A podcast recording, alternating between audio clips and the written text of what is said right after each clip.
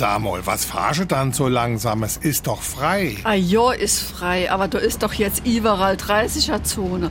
Uns Evelyn haben sie schon zweimal geblitzt, jedes Mal für 30 Euro. Jo, aber ein bisschen kannst du schon auf die Tube drücken. 35 ist auch gut. Nee, ist es eben nicht. Das kostet auch schon richtig Geld. Und du, wie es ist? Ich mit meinem Klick wäre auch gerne mal geblitzt. Deshalb Holzauge sei wachsam. SR3. Warum wir so reden. Wie man schwätze. Es gibt mehrere Erklärungen für die Herkunft des Holzauges. Hier die zwei gängigsten. Die erste und von vielen Sprachwissenschaftlern favorisierte besagt, dass die Redewendung aus dem Schreinerhandwerk stammt. Beim Hobeln fallen nicht nur Späne, man muss auch genau Acht geben, denn die Astlöcher, auch Holzaugen genannt, sind deutlich härter als das sie umgebende Holz und wer da nicht aufpasst, kann die Klinge des Hobels beschädigen oder ruinieren.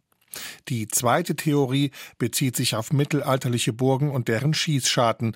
Runde Schießscharten nannte man Holzauge, weil diese mit einer hölzernen Kugel verschlossen werden konnten. In der Kugel, die wie ein Gelenk frei beweglich gewesen sein soll, war in der Mitte ein Loch zum Beobachten des Feindes, aber auch zum Abfeuern einer Waffe. Angreifer der Burg in der Nähe von Holzaugen mussten folglich besonders wachsam sein. SR3.